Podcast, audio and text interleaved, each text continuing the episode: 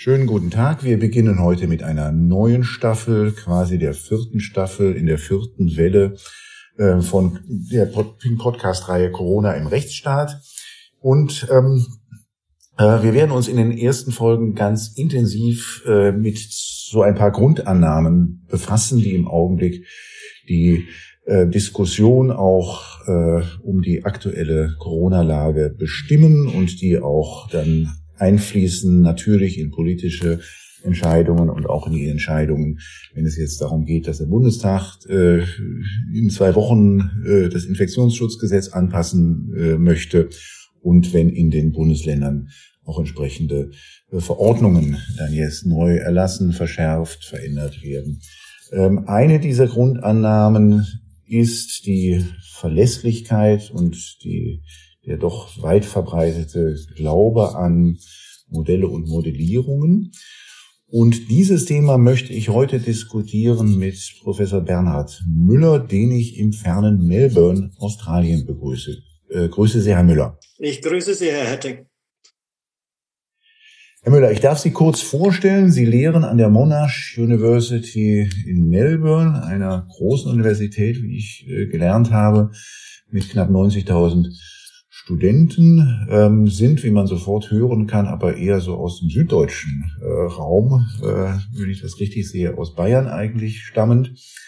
Ähm, und ähm, äh, ihre, sie sind Astrophysiker ähm, und haben an der, haben an der äh, Technischen Universität München äh, promoviert und dann nach Stationen in Belfast, wie ich gelernt habe, sind sie dann schließlich in Australien gelandet. Sie sind Astrophysiker. Was ist eigentlich ein Astrophysiker?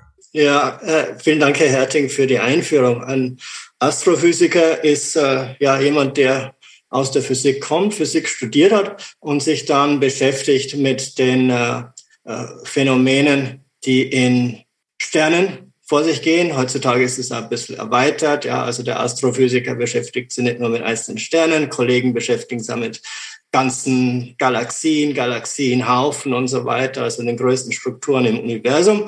Äh, da gibt es eine große Bandbreite. Aber ich selber äh, bin im wahrsten Sinn des Wortes Astrophysiker, also jemand, der mit der Physik das Innere von Sternen untersucht äh, oder versucht zu modellieren. Das ist auch mein eigenes tägliches Brot. Äh, und der Aspekt, an dem ich speziell arbeite, das sind sogenannte Supernova-Explosionen. Also das sind Explosionen, die äh, nach Millionen von Jahren stattfinden, wenn sehr schwere Sterne ihren Brennstoff verbraucht haben durch alle verschiedenen Fusionsbrennphasen äh, und dann am Ende explodieren und oder auch nicht explodieren manchmal und ein Neutronenstern oder ein schwarzes Loch zurücklassen. Sehr, sehr exotische Objekte. Und in der Astrophysik gibt es auch verschiedene Stoßrichtungen. Da gibt es die beobachtenden Astrophysiker, äh, die wirklich äh, die Daten aus den Teleskopen nehmen. Äh, und es gibt Theoretiker wie mich, die versuchen, die Prozesse aus, auf der Grundlage der, der physikalischen Gesetze theoretisch zu erklären. Sie haben eine äh, Streitschrift äh, veröffentlicht auf der Website des ähm, äh, Strache-Netzwerks, äh, Corona-Netzwerk, ähm, und ähm, über das ich mich heute mit Ihnen unterhalten möchte, über diese Schreibschrift. Äh, da geht es um Corona-Modelle. Aber vielleicht noch mal ganz kurz erstmal zu den ähm, äh, Modellen, mit denen Sie in Ihrer äh, forschenden Tätigkeit äh, zu tun haben. Ähm, Modelle, äh, theoretische Modelle der Astrophysik haben Sie gerade erklärt. Geht es da eher darum, ähm, die äh, darum, Dinge zu erklären oder geht es darum, Dinge zu prognostizieren? Es ist natürlich eine gewisse Mischung, aber die Erklärung von den Phänomenen, die ist äh, schon häufig mit die Hauptstoßrichtung. Sie versuchen natürlich auch immer Vorhersagen zu formulieren, die sie dann äh, gegebenenfalls durch neue Beobachtungen äh, auch überprüfen können und die äh, das Risiko haben, dann widerlegt zu werden. Äh, das machen wir in meinem Gebiet speziell auch. Also uns interessiert zum Beispiel Äh, angenommen, es wird in unserer Milchstraße ein Stern als Supernova explodieren. Was wird man da sehen an optischem Licht in Teleskopen? Äh, was wird man sehen möglicherweise in Form von exotischeren Signaturen? Also da kommen ganz äh, sehr schwach wechselwirkende Elementarteilchen raus, die man nachweisen kann, sogenannte Neutrinos. Und äh, da machen wir schon auch Vorhersagen. Äh, da sind wir leider in der unglücklichen Position, dass wir immer sehr lang warten müssen, bis sich so ein äh, Ereignis tatsächlich abspielt. Äh, also wir sind in der Astrophysik sehr häufig in der Situation, dass das Erklären die Hauptstoßrichtung ist, einfach weil wir leider die Daten nicht bekommen können und die Experimentiermöglichkeiten nicht haben, um Modelle konkret zu überprüfen. Und von daher äh, ist äh, uns, glaube ich, sehr bewusst, welche Risiken man eingehen kann, wenn man äh, eine unklare Datenlage hat und äh, warum man da sehr vorsichtig sein muss und sich unter Umständen halt begnügen muss, eher zu erklären als konkret zu prognostizieren. In der Corona-Politik ähm, in der Corona-Diskussion gesellschaftlich, äh, die wir haben jetzt seit knapp zwei Jahren, ähm, werden Modelle ja in erster Linie ähm, diskutiert ähm, und sie spielen eine ganz erhebliche Rolle, weil sie als Vorhersage-Tools dort ähm, ähm eingesetzt äh, werden. Ähm, und Sie haben in dem der erwähnten Streitschrift ähm, dort ähm, doch sehr deutliche Kritik auch äh, angemerkt an der Art und Weise, wie dort mit ähm, Modellen gearbeitet wird, wie Modelle erstellt werden und wie Modelle dort insgesamt ähm, gesehen werden. Am Schluss sagen sie, so sehr der Traum von der Berechenbarkeit und Planbarkeit der Welt, Wissenschaft und Technik vor, vorangebracht hat, so triumphal er manchmal verwirklicht wurde, mehr Demut vor der Wirklichkeit und der Geschichte würde uns an dieser Stelle gut tun. Da kritisieren sie die den Glauben auch an die ähm, damit, dass man mit diesen Modellen ähm, ja äh, jetzt ähm, die weitere Entwicklung von äh, der, der Infektionslage ähm, äh, vorhersehen kann. Ähm, Sie beginnen ähm, in Ihrem, äh, Sie beginnen, wenn ich den ersten Teil äh, Ihrer Streitschrift verstehe, eigentlich vor allen Dingen mit einer Kritik an dem, was dort immer wieder als ja doch äh, so gesicherte Grundlage gesehen wird, nämlich mit der Kritik daran, dass viele jedenfalls gesichert davon ausgehen, dass es sowas gibt wie ein exponentielles Wachstum. Können Sie einmal erklären, ähm, jetzt ähm, unserem Publikum, ähm, warum sie nicht in gleicher Form davon überzeugt sind, dass ein, ein exponentielles Wachstum durch Modellierungen tatsächlich nachgewiesen ist, wie das, also wie das so gemeinhin angenommen wird.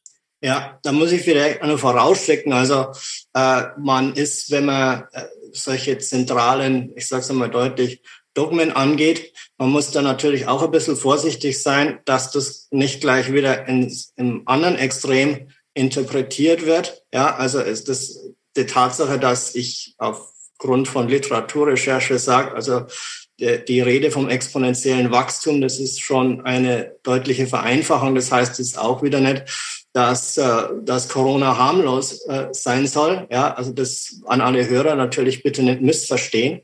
Aber jetzt zu der äh, Idee des exponentiellen Wachstums und warum ich da äh, angesichts des Stands der mathematischen Epidemiologie halt Probleme sehe. Äh, also die normale Idee, die halt gern auch verkauft wird in äh, den Medien ist, ja, es geht halt so, sie haben äh, diese Zahl, die Basisreproduktionszahl, die sagen wir mal so, sowas wie drei, ja, kann mal kann er mehr, weniger sein, aber nehmen wir drei als Beispiel. Und wie die Ausbreitung einer Epidemie so funktioniert, ist das ein einfache Rezept ist, Der erste Infizierte steckt drei weitere an, die drei weiteren steckten dann neun insgesamt an, also drei mal drei. In der nächsten Generation stecken diese neun dann 27 an und so weiter und so fort. Ja, und das setzt sich dann lange fort, bis fast die gesamte Bevölkerung infiziert ist. Und am Ende geht es äh, nicht mehr so weiter, weil irgendwann die möglichen Folgekontakte, die noch, die, die letzten Infizierten anstecken wollen, in Anführungszeichen, halt schon verbraucht sind in dem Sinn, dass die schon mal infiziert waren und immun sind. Ja. Und äh, da kann man ausrechnen, gibt es gibt's Formeln dafür, dass man sagt, wenn das auf die Art und Weise funktioniert, dann müssen sie halt bei um, Reproduktionszahl von drei ungefähr 60 bis 70 Prozent infizieren, damit die Epidemie zum Halten kommt. So, wo ist jetzt das Problem dabei?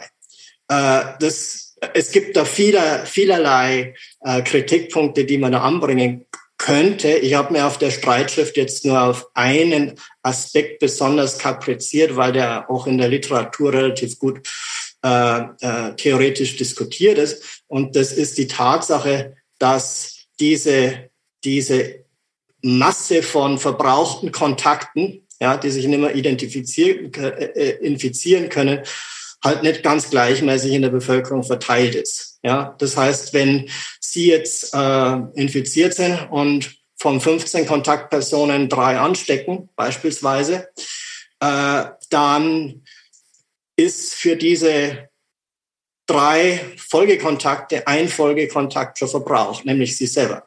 Ja, äh, denn diese drei Leute werden sich jetzt ihre möglichen Kontakte nicht zufällig aus der ganzen Bevölkerung aussuchen, ja, sondern äh, die vergessen ja nicht, dass sie mit ihnen bekannt sind. Ja. Und die haben möglicherweise auch Kontakte untereinander. Das heißt, die Wahrscheinlichkeit, dass die einen von diesen eins plus drei Infizierten in der zweiten Runde als möglichen Folgekontakt anstecken wollen, die ist schon relativ hoch. Ja. Und auf die Art und Weise nimmt die Wahrscheinlichkeit, dass sie gewissermaßen bei möglichen Infektionskontakt sich totlaufen, die nimmt relativ rasch zu und sehr viel rascher zu, als wenn sie annehmen, dass die möglichen Folgekontakte von einem Infizierten in der ganzen Bevölkerung verteilt waren. Das ist jetzt schon eine sehr ausgiebige und etwas komplizierte Erklärung, aber ich hoffe trotzdem einigermaßen nachvollziehbar. Also äh, bottom line auf Englisch gesagt ist, die möglichen Folgekontakte, die schon verbraucht sind, die können, können, auch wichtig, können sehr stark clustern in der Umgebung von Menschen, die gerade infiziert sind und auf diese Art und Weise die Epidemie, eine Epidemie abbremsen. Das ist ein möglicher Effekt, der da Rolle spielen kann. Äh, der ist auch theoretisch ausgiebig diskutiert in der, äh, in der Fachliteratur. Der steht auch in Lehrbüchern drin. Äh, und je nachdem, wie die Kontaktnetzwerke der, der Menschen ausschauen, kann so ein Bremseffekt durch Clusterbildung stärker oder weniger ausgeprägt sein. Das heißt, Sie können letztendlich nur aufgrund der Daten, aufgrund dessen, was sich tatsächlich abspielt, wirklich sagen, was Sache ist. Ja?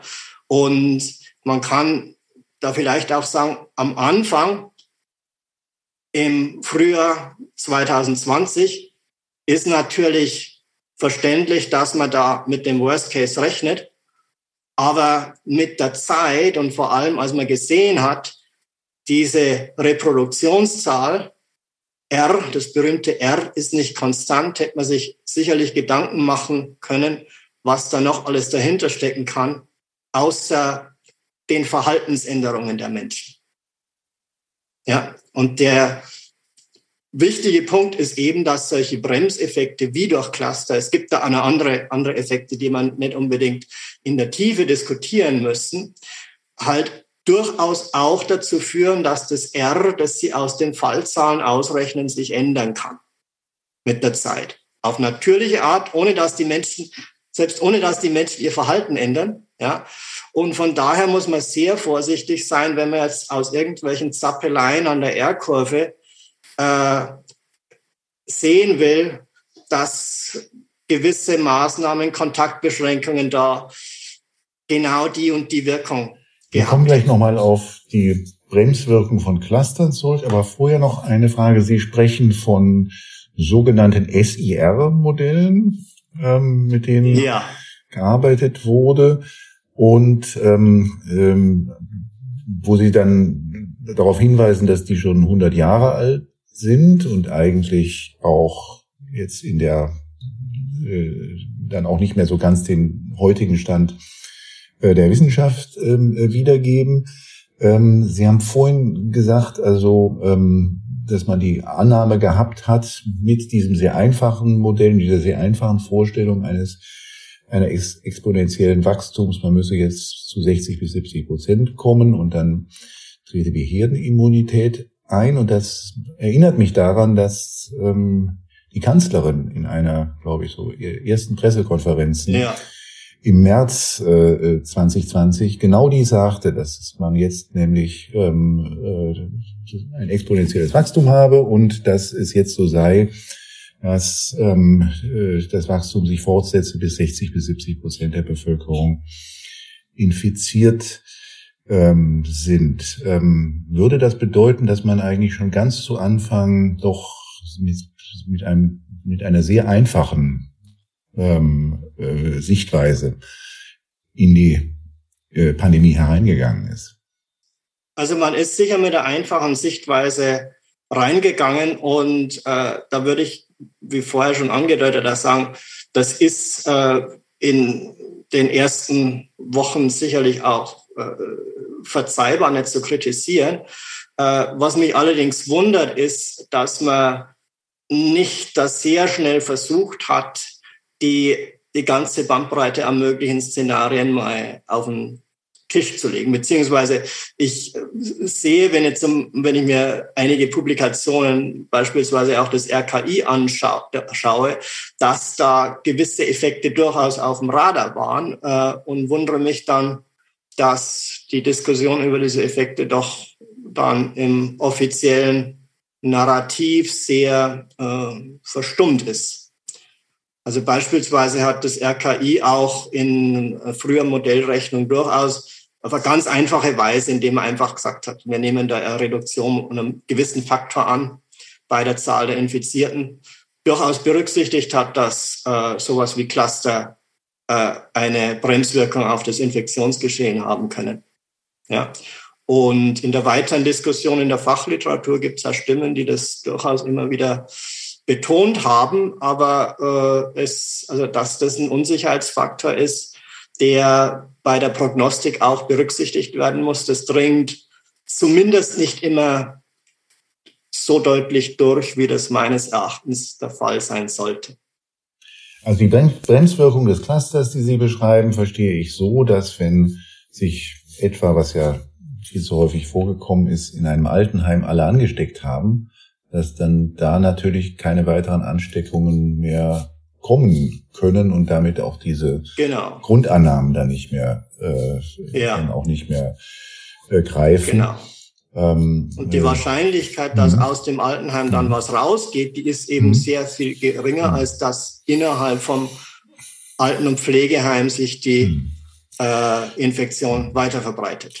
Jetzt kann man ja so ganz naiv und auch ich muss auch gestehen, das würde mich auch erstmal auf den ersten Blick überzeugen, zu sagen, na, das mittelt sich dann ja irgendwie schon alles aus. Also wenn in den Altenheimen das halt dann es keine Ansteckungen mehr gibt, dann ist halt in, in Landstrichen, in denen es noch nicht so viele Infizierte gibt, dann ist da halt, dann entwickelt sich da die Infektions, äh, das Infektionsgeschehen, wie man immer sagt, schneller. Ähm, Sie kritisieren diese ähm, diesen Einwand, der das mittelt sich schon aus als ähm, äh, zu oberflächlich. Ja, genau. Äh, und es ist, es ist auch kein Einwand, den man jetzt sofort von der Hand weisen könnte.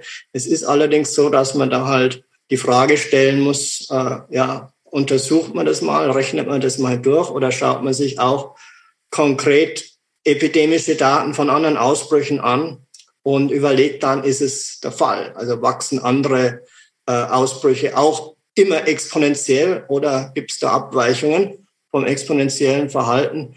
Und äh, das ist in der Tat durchaus äh, in einigen Publikationen, die ich mir da äh, angeschaut habe, äh, beobachtet worden.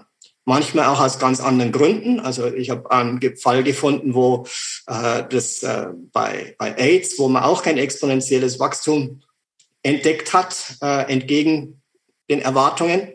Das hat allerdings völlig andere Gründe äh, als bei äh, SARS-CoV-2 Rolle spielen können. Das können Sie sich auch leicht vorstellen. Also die Dynamik von einer Geschlechtskrankheit wie AIDS, die, da spielen natürlich ganz andere Faktoren rein. Die Kontaktnetzwerke haben eine ganz besondere Form. Äh, das ist also nicht eins zu eins übertragbar. Aber auch bei anderen Infektionskrankheiten äh, sind solche Abweichungen von exponentiellem Wachstum durchaus beobachtet worden und auch theoretisch diskutiert worden.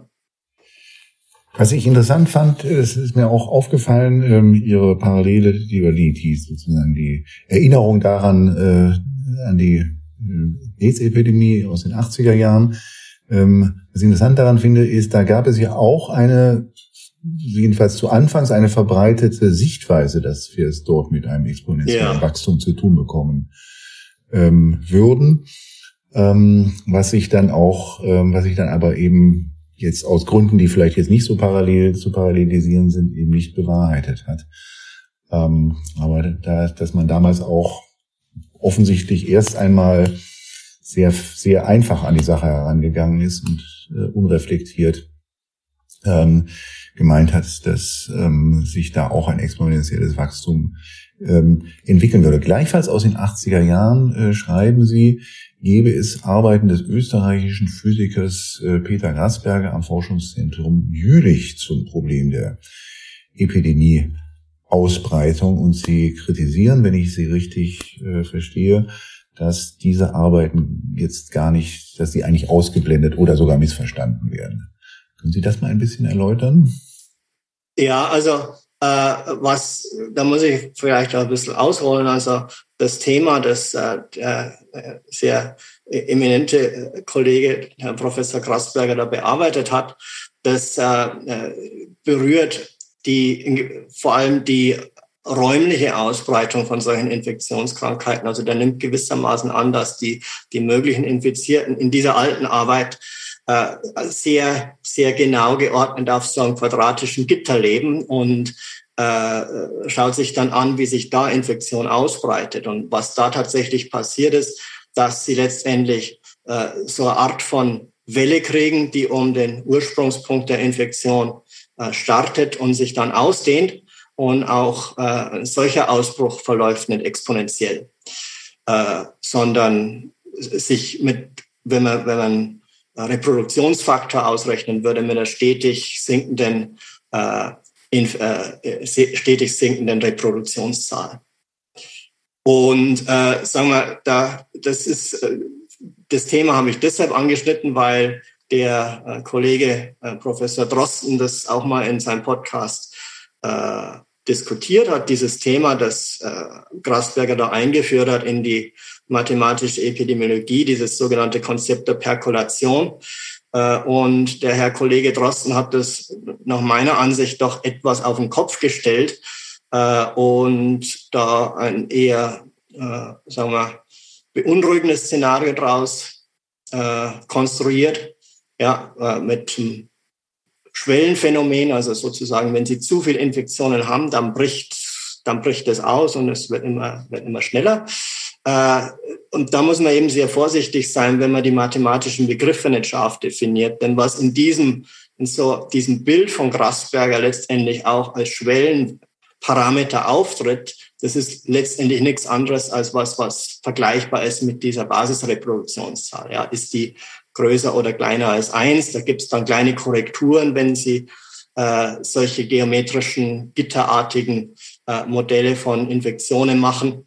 Aber das ist im Wesentlichen der Parameter. Oder auch wenn Sie das äh, umsetzen auf ein, auf ein Modell, in dem diese äh, Infektionswahrscheinlichkeiten abhängig ist von der Dichte der Bevölkerung, dann gibt es einen Schwellenwert in der Dichte der Bevölkerung.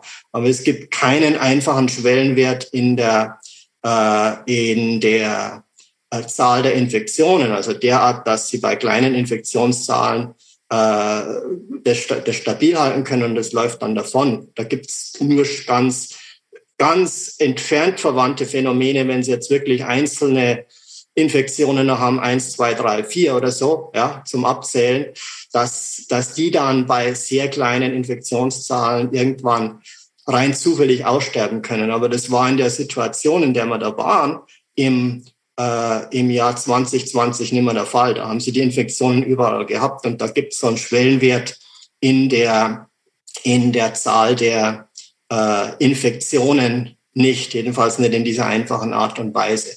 Also man musste immer sehr, sehr differenziert operieren. Also wenn Sie zum Beispiel äh, Kontaktverfolgung haben oder Quarantäne, die irgendwann ineffizient wird, wenn es überläuft, dann können Sie wieder Schwellenphänomene kriegen. Aber das ist in Lehrbüchern schon diskutiert. Äh, aber man kommt da sehr leicht und das war eigentlich die Botschaft, die ich, die ich damit äh, vermitteln wollte. Man kommt da sehr leicht in ein Terrain, wo man, wenn man sich nicht sehr, sehr stark vertieft in die technischen, formal-mathematischen Details, äh, leicht was sagt aus dem Bauch raus, was plausibel klingt, aber äh, nicht unbedingt fundiert ist. Sie sagen, Grasberger habe in seinen Arbeiten festgestellt, dass sich die Zahl der Fälle, die Zahl der Fälle äh, statt als Exponentialfunktion als Potenzfunktion wächst. Das klingt jetzt erstmal für den Laien so, dass das eigentlich genauso schlimm ist, wenn es sich potenziert. Ja. Ähm, können Sie mal erklären, was das jetzt, was das jetzt tatsächlich bedeutet? Potenz statt Exponential. Also das kann als Beispiel das ist eine gute Frage. Ja, das kann als Beispiel heißen, zum Beispiel anstatt eines Wachstums eins zu, jetzt machen wir es mal mit vier, mit der Reproduktionszahl vier, weil da kann ich einfach anfangen. eins zu vier zu 16 zu 64 bei exponentiellem Wachstum, wären Sie beispielsweise bei eins zu vier zu neun zu 16 zu 25 und so weiter. Ja, also immer noch ein recht flotter Anstieg, aber halt doch Verlangsamung gegenüber einem exponentiellen Wachstum. So dass, wenn man jetzt eine, mal so eine von diesen in die Zukunft gerichteten Kurven nimmt, die wir ja alle viel zu oft gesehen haben, dass man dann doch zu erheblichen Unterschieden auch kommt, je nachdem, ob man jetzt, ob man jetzt, ich sag mal, Grasberger ausblendet oder ob man die Erkenntnisse von Grasberger mit einbezieht. Allerdings, genau, ja. Und äh, sagen wir bei realistischen Epidemien, da spielen natürlich, da spielt natürlich jetzt nicht nur eine einzelne Arbeit eine Rolle, da spielt nicht nur das Grasberger Modell von 1980 plus X, weiß jetzt nicht mehr genau, eine Rolle, sondern da spielen ein Haufen Effekte eine Rolle, die seitdem auch diskutiert worden ist. Also da, da, da fließt dann extrem viel ineinander. Ja, was sie theoretisch in ihr Modell packen müssten, wenn sie die Ausbreitung von solch einer Epidemie realistisch beschreiben wollten. Äh, Drosten haben Sie eben gesagt, aber das nur als sozusagen als Eselsbrücke für mich. Ähm, wir haben hier in äh, vergangenen Podcasts auch schon häufiger mal ähm, gesprochen über ähm, über das sogenannte Präventionsparadox, was äh, auch so aus einer gewissen Ecke dann immer mal wieder bemüht wird. Und um und über Erklärungen, wenn sich die Dinge nicht so entwickelt, wie man das in den eigenen Modellen äh, vorhergesagt hat. Und da möchte ich auch kurz ein Zitat äh, bringen aus ihrem aus ihrer Streitschrift, denn um die Verlangsamung des Infektionsgeschehens allein den Maßnahmen zuzuschreiben, hätte man frei nach Sherlock Holmes alle anderen Erklärungsmöglichkeiten ausschließen müssen. Meist tat man das nur schlampig, etwa mit dem Verweis auf den vorauseilenden Gehorsam der Bürger, die ihre Kontakte schon vor dem Lockdown reduziert hatten. Damit kritisieren sie, dass man, wenn sich, wenn man dann, wenn dann tatsächlich mal die in den verschiedenen Wellen die Infektionen zurückgegangen sind, dass man immer sehr, sehr schnell dabei war zu sagen, na ja, da hat sich ja bestätigt, dass die kontaktbeschränkenden Maßnahmen gewirkt haben. Können Sie das mal ein bisschen ausführen, was Sie da Genau. Nein. Ja, genau. Ja, also das Problem bei dieser ganzen äh, allzu schnellen Interpretation, die, die wir häufig in den letzten Monaten, letzten eineinhalb Jahren gesehen haben, ist, dass man halt immer, wie vorher schon gesagt, da, davon ausgegangen ist, dass jede Änderung in der berühmten Reproduktionszahl jetzt wirklich auf Verhaltensänderungen der Menschen zurückzuführen sei, ob verordnet oder nicht. Ja. Und es ist jetzt unstrittig, dass Verhaltensänderungen das epidemische Geschehen beeinflussen können. Also da will ja auch nicht missverstanden werden. Aber aufgrund der Komplexität von solchen Infektionskrankheiten ist es eben nicht so, dass man an der Änderung der Dynamik notwendigerweise auch immer gleich eindeutig herauslesen kann, was war da die Ursache. Ja, also wenn man, wie vorher diskutiert, Situationen haben können, wo äh, sich das, die Reproduktionszahl aus natürlichen Gründen, also wegen der schon vorhandenen Netzwerkstruktur der Kontakte ändert, äh, dann müsste ich diesen Effekt rausfiltern, bevor ich sage, was ist jetzt ein Beitrag der äh, Maßnahmen der Kontaktbeschränkungen zur Veränderung der Epidemiedynamik. Ja. Mhm.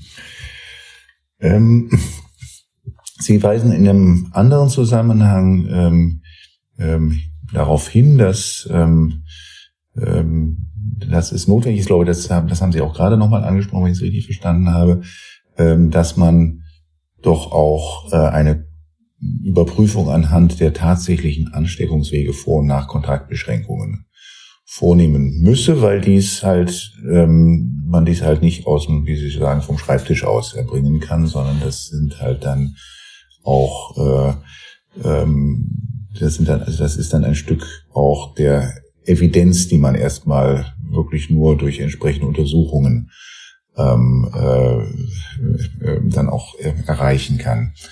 Ähm, und sie kritisieren mehrfach auch in ihrem äh, in ihrer Streitschrift, ähm, dass es an an solcher Evidenz, also ich weiß nicht, ob das jetzt das richtige Wort ist, aber jedenfalls an jetzt belastbaren tatsächlichen Erkenntnissen dann auch gefehlt hat und weiter fehlt.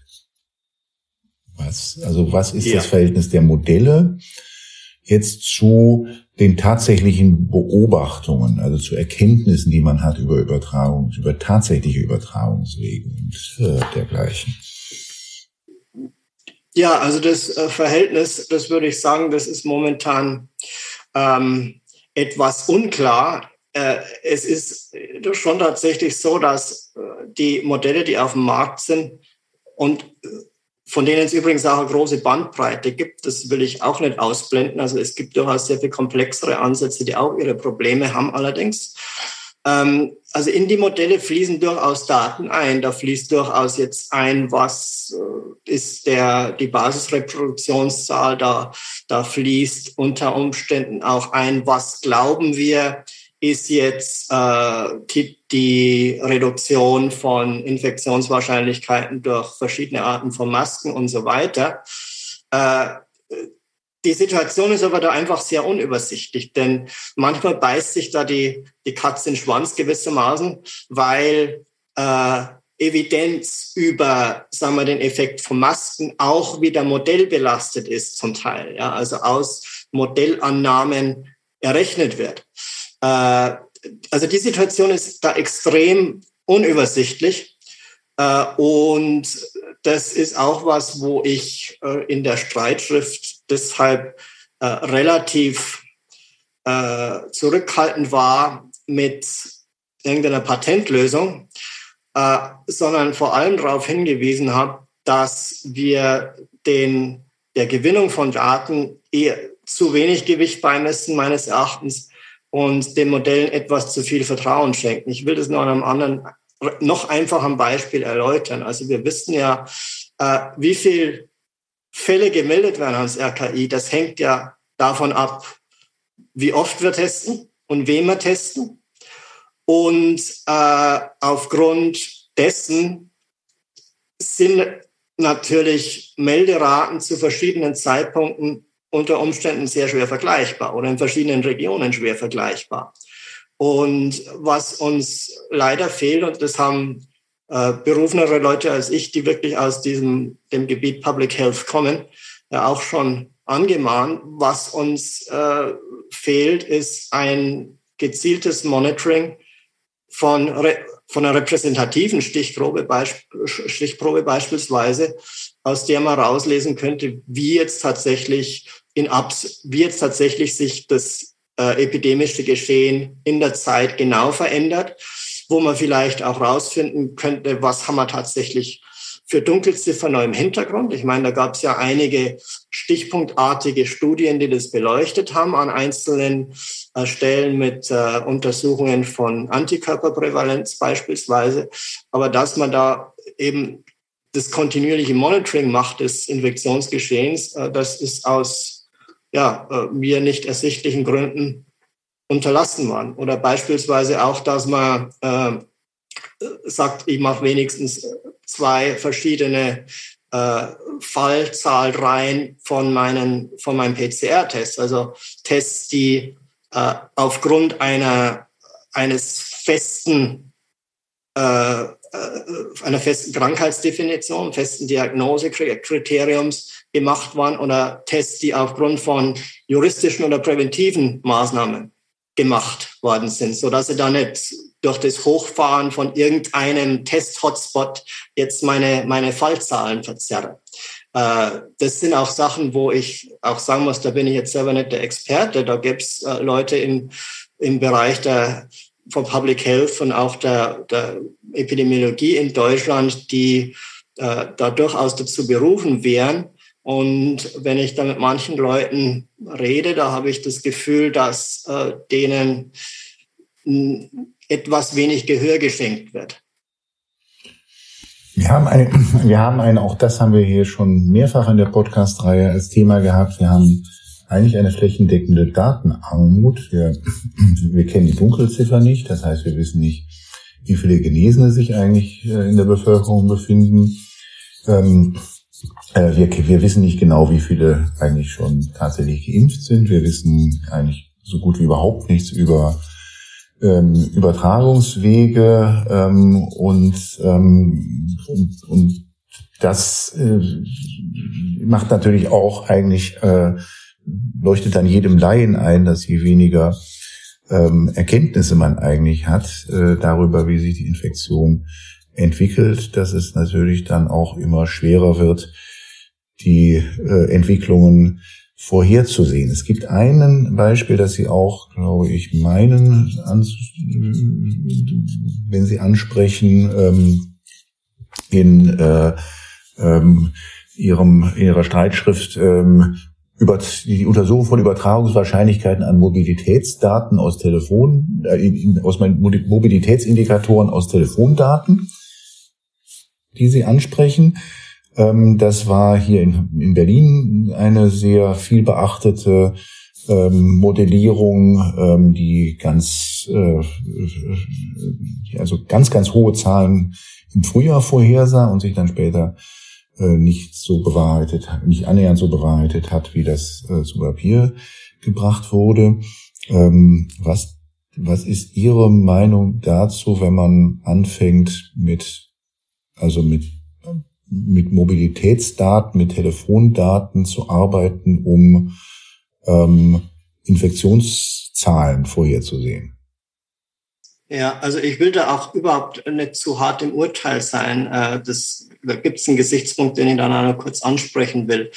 Äh, man muss durchaus experimentieren, ja, ob man irgendwelche geeigneten Methoden findet, die Modelle verbessern können. Aber wenn man jetzt auf die Strategie verfolgt, ich nehme einfach mehr Daten und typischerweise halt die Daten, die ich habe, aber nicht unbedingt diejenigen, die genau das sind, was meine Modelle eigentlich bräuchten, ja, nämlich die genauen, genauen Kontaktnetzwerke mit Infektionswahrscheinlichkeiten, äh, die abhängen von der Art des Kontakts, der Art des Raums, äh, die kriege ich unter Umständen nicht. Und wenn ich dann sowas hernehme wie Mobilitätsdaten von äh, Telefonen, äh, dann äh, mag das korrelieren mit der Aktivität der Menschen und mag korrelieren mit der, äh, mit der Wahrscheinlichkeit, sich anzustecken. Aber es, äh, sie, sie haben halt dann sehr äh, selektiven Blick auf das Geschehen. Ja, also sie nehmen, sie schauen dann auf die Leute, die tatsächlich so ein Telefon haben, die die Daten an die äh, äh Netzprovider schicken.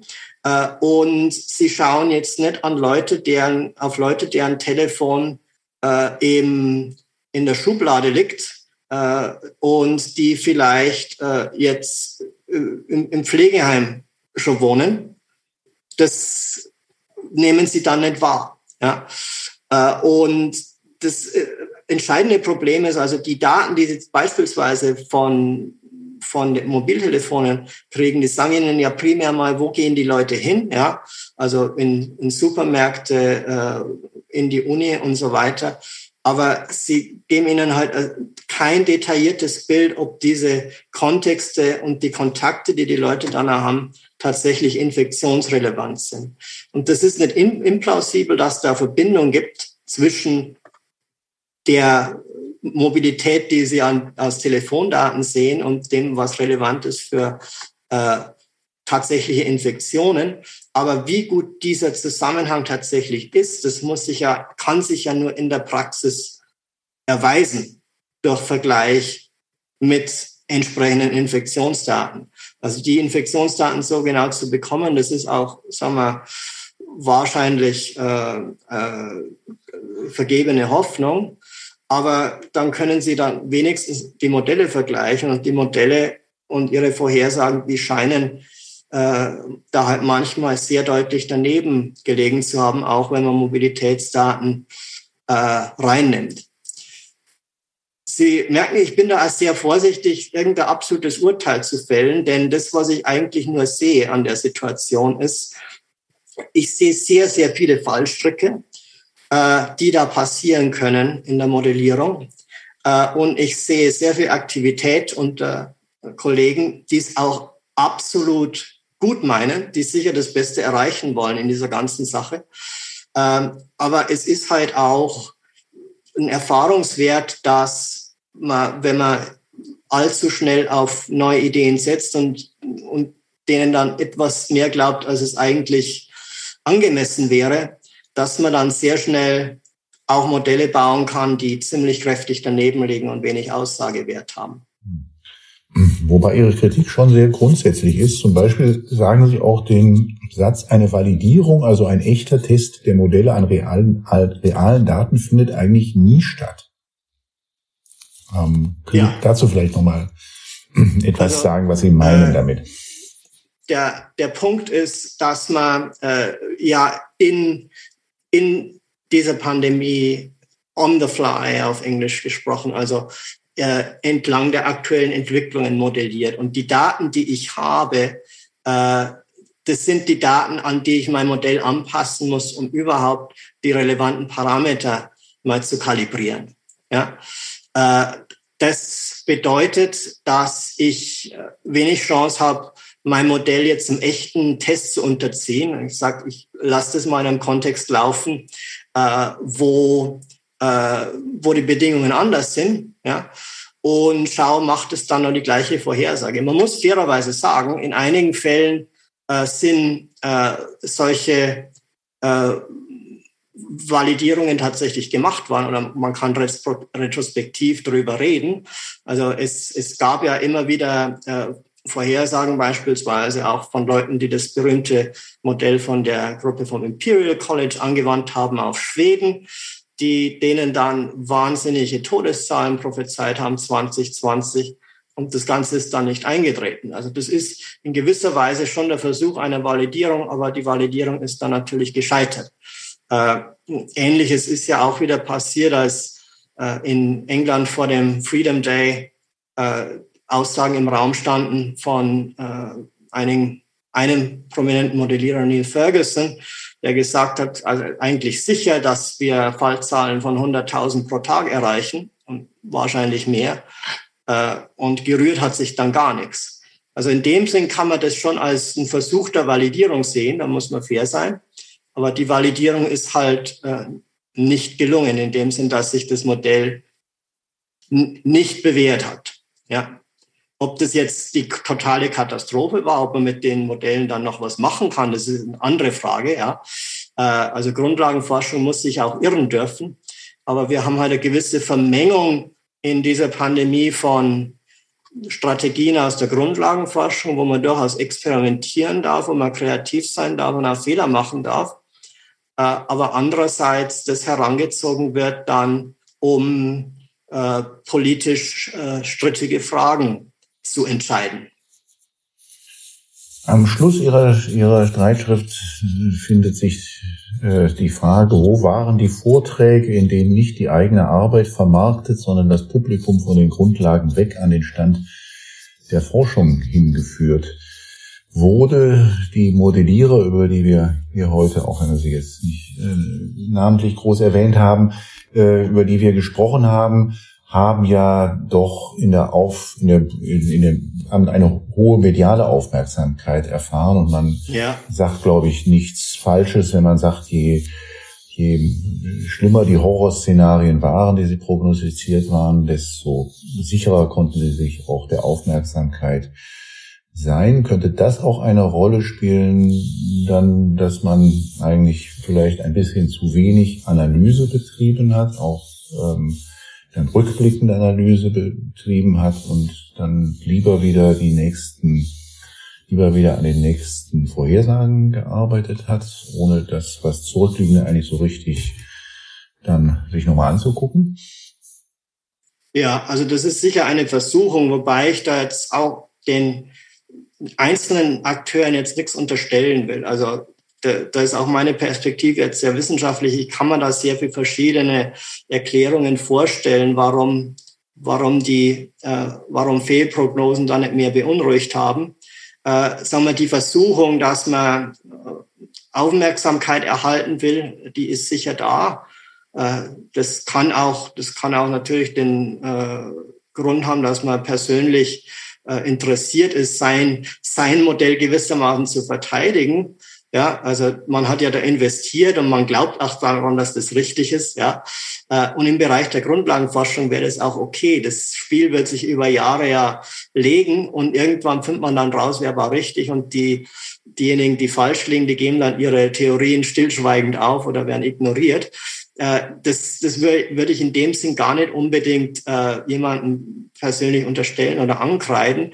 Die andere Sache, die dann natürlich eine Rolle spielt, ist, also wenn jemand äh, veranlagt ist, äh, derart, dass er auf die Modellprognosen selber panisch reagiert und solche Modelle dann selber macht, der wird natürlich in eine gewisse Richtung driften. Also die Leute äh, haben sicher subjektiv auch das Gefühl, dass, dass sie auf der richtigen Seite liegen müssten und, und lieber etwas zu vorsichtig sein müssten. Auch das kann man, kann man Menschen äh, per se äh, nicht äh, nicht zur, zur Last legen. Aber es ist natürlich eine Dynamik, deren sich jetzt äh, Politiker äh, oder auch äh, Juristen, äh, speziell die Juristen im äh, Staatsdienst, die dann Entscheidungen fällen vor Verwaltungsgerichten, vor Zivilgerichten, durchaus auch bewusst sein sollten. Ja, denn man muss, also Experten sind, sind sicher wichtig in der Politikberatung, und es ist aber wichtig, dass man tatsächlich auch sich weiß, wo die Experten ihre Grenzen haben. Und äh, die Philosophie, die ich eigentlich habe, wenn Sie jemandem Auskunft geben wollen, der Entscheidungen treffen muss, äh, da können Sie natürlich nicht erwarten, dass der jetzt die gesamte mathematische Epidemiologie durchsteigt. Aber Sie müssen äh, jemanden, den Sie beraten, schon etwas tiefer einführen in die Sache und ein gewisses kritisches Urteil ermöglichen. Also in der Art und Weise zu sagen, äh, was sind die Unsicherheiten meiner Modelle? Ja, was haben wir da möglicherweise übersehen? Derlei Sachen. Denn äh, der Politiker, der dann der Kunde ist, der kann für sich ja dann selber nur entscheiden, wie geht er mit den Unsicherheiten um. Aber als Wissenschaftler muss man die eigentlich, glaube ich, schon sehr, äh, die Unsicherheiten sehr aggressiv kommunizieren, äh, man gewinnt damit, glaube ich, auch nur Vertrauen, wenn man äh, den Leuten zwar versucht, die Dinge auch einfach zu erklären, wenn sie es wissen wollen, aber gleichzeitig auch sagt, Vorsicht, die tatsächliche Situation ist sehr komplex. Äh, Vorsicht vor allzu schnellen Schlüssen. Das will ich an der Stelle übrigens auch über das sagen, was ich selber in diesem, äh, in diesem Gespräch jetzt geäußert habe. Also ich möchte auch gewisse Sachen nicht missverstanden wissen. Also die Tatsache, dass zum Beispiel ich angesprochen habe in meiner Streitschrift, dass sich nicht notwendigerweise bei Reproduktionszahl 3 jetzt 60 bis 70 Prozent der Bevölkerung infizieren. Das gilt jetzt für einen Ausbruch, ja, bis das Infektionsgeschehen wieder abklingt. Das hat aber nichts damit zu tun, dass sich im sogenannten endemischen Gleichgewicht schon nach und nach alle mal infizieren. Ja, da spielen nur andere Prozesse eine Rolle. Da spielt die Rolle, dass sich die Bevölkerung neu durchmischt. Da spielt eine Rolle, dass äh, äh, Immunität nachlässt. Also die, die entscheidende Botschaft, die ich eigentlich immer gern kommuniziert haben will von Wissenschaftlern, ist, wir wollen äh, den Menschen gegenüber schon die, die Dinge einfach machen, damit sie es nachvollziehen können. Das braucht Geduld. Aber wir wollen die Leute auch fähig machen, selber zu urteilen und zu sehen, wie komplex die Situation tatsächlich ist. Ein letztes Wort vielleicht noch zu Australien, äh, wo Sie sich ja aufhalten.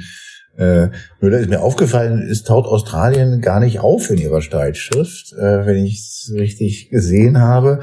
Dabei ja. muss sie das ja einfach aufgrund eigener Betroffenheit auch tief bewegt haben, die doch sehr eigene Politik, die man in Australien gehabt hat, Zero Covid auf der einen Seite und auf der anderen mhm. Seite die doch starke Strömung, die sich Gott sei Dank nie hat durchsetzen können, hierzulande, die, dass man doch bitte Australien und vielleicht noch Neuseeland, China mochte man nicht sagen, aber hat es sicherlich gelegentlich mitgedacht, als Vorbild äh, nehmen äh, solle.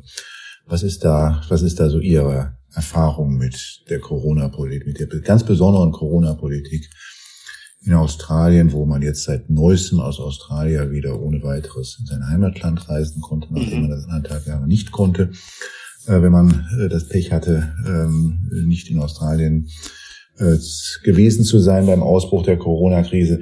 Wie, ähm, ja, wie, wie, wie haben Sie das erlebt in Australien? Ja, äh, das ist eine sehr, sehr schöne Frage, Herr Herting. Äh, ich will vielleicht vorausschicken, also der Grund, warum ich speziell die australische Situation da in dieser Streitschrift gar nicht angesprochen habe, ist, also die wendet sich ja an ein, deutsches Publikum. Ja. Und äh, ein Grund ist auch, dass ich in Deutschland äh, glücklicherweise doch auch als, äh, äh, als breiteres Bild in der Öffentlichkeit nach wie vor sehe als, als hier in Australien. Äh, also bei allem, allen Klagen, die es manchmal gibt über äh, die Einseitigkeit des Diskurses, den, muss man auch, glaube ich, nach wie vor noch beklagen. Aber es ist sehr interessant zu sehen, dass sich in Deutschland doch doch äh, auch aus, aus universitären Kreisen, auch aus Kreisen der Forschung ein sehr breites Bild an, an Stimmen darstellt. In Australien war das eigentlich überhaupt nicht der Fall. Und äh, sagen wir mal, so die äh, Erfahrungen hier in Australien, die waren auf jeden Fall interessant, denn äh, das Erste, was mir aufgefallen ist, wir aus, haben in Australien eigentlich den Vorteil gehabt, dass man die Situation in Europa mit zwei Wochen Verzögerung äh, schon bewerten konnten, ungefähr. Äh, und wir haben eigentlich gesehen, ich habe das auch noch in, in Erinnerung, ich habe meinen Studenten damals gesagt, schaut's nach Schweden, schaut's in die Niederlande. Es zeichnet sich schon ab, dass, sie da, dass wir da eine Verlangsamung des Wachstums äh, sehen. Äh, und die Australier hätten eigentlich die Möglichkeit gehabt, da ein bisschen mit einem kühleren Kopf zu entscheiden. Aber man hat sich dann doch entschieden, den ganzen Weg zu gehen. Und speziell hier im Bundesstaat Victoria dann auch äh, sehr massiv versucht, die Fälle immer praktisch bei Null zu halten, was dann äh, eigentlich nie vernünftig passiert ist. Da gab es einmal äh, sehr großes Desaster mit der Hotelquarantäne, wo man die politische Verantwortung vielleicht schon noch sehr viel besser aufarbeiten müsste.